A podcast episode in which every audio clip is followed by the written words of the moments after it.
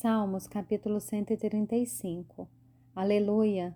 Louvem o nome do Senhor, louvem-no vocês, servos do Senhor que estão na casa do Senhor, nos átrios da casa do nosso Deus.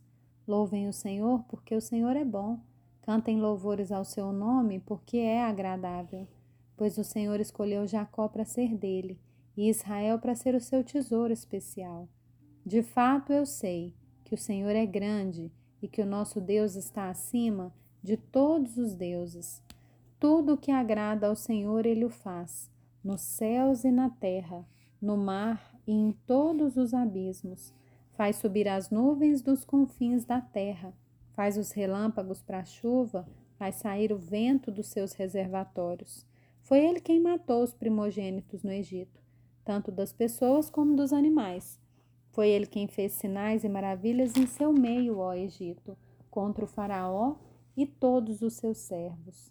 Ele destruiu muitas nações e matou reis poderosos, Sion, rei dos amorreus, Og, rei de Bazã e todos os reinos de Canaã. E a terra deles deu em herança, em herança a Israel, seu povo. O teu nome, Senhor, permanece para sempre. A tua memória, Senhor, passará de geração em geração, pois o Senhor julga o seu povo e se compadece dos seus servos. Os ídolos das nações são prata e ouro, obra de mãos humanas.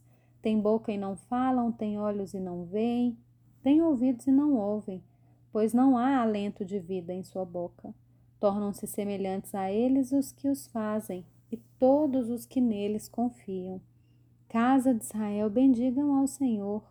Casa de Arão, bendigam ao Senhor. Casa de Levi, bendigam o Senhor. Vocês que temem o Senhor, bendigam o Senhor.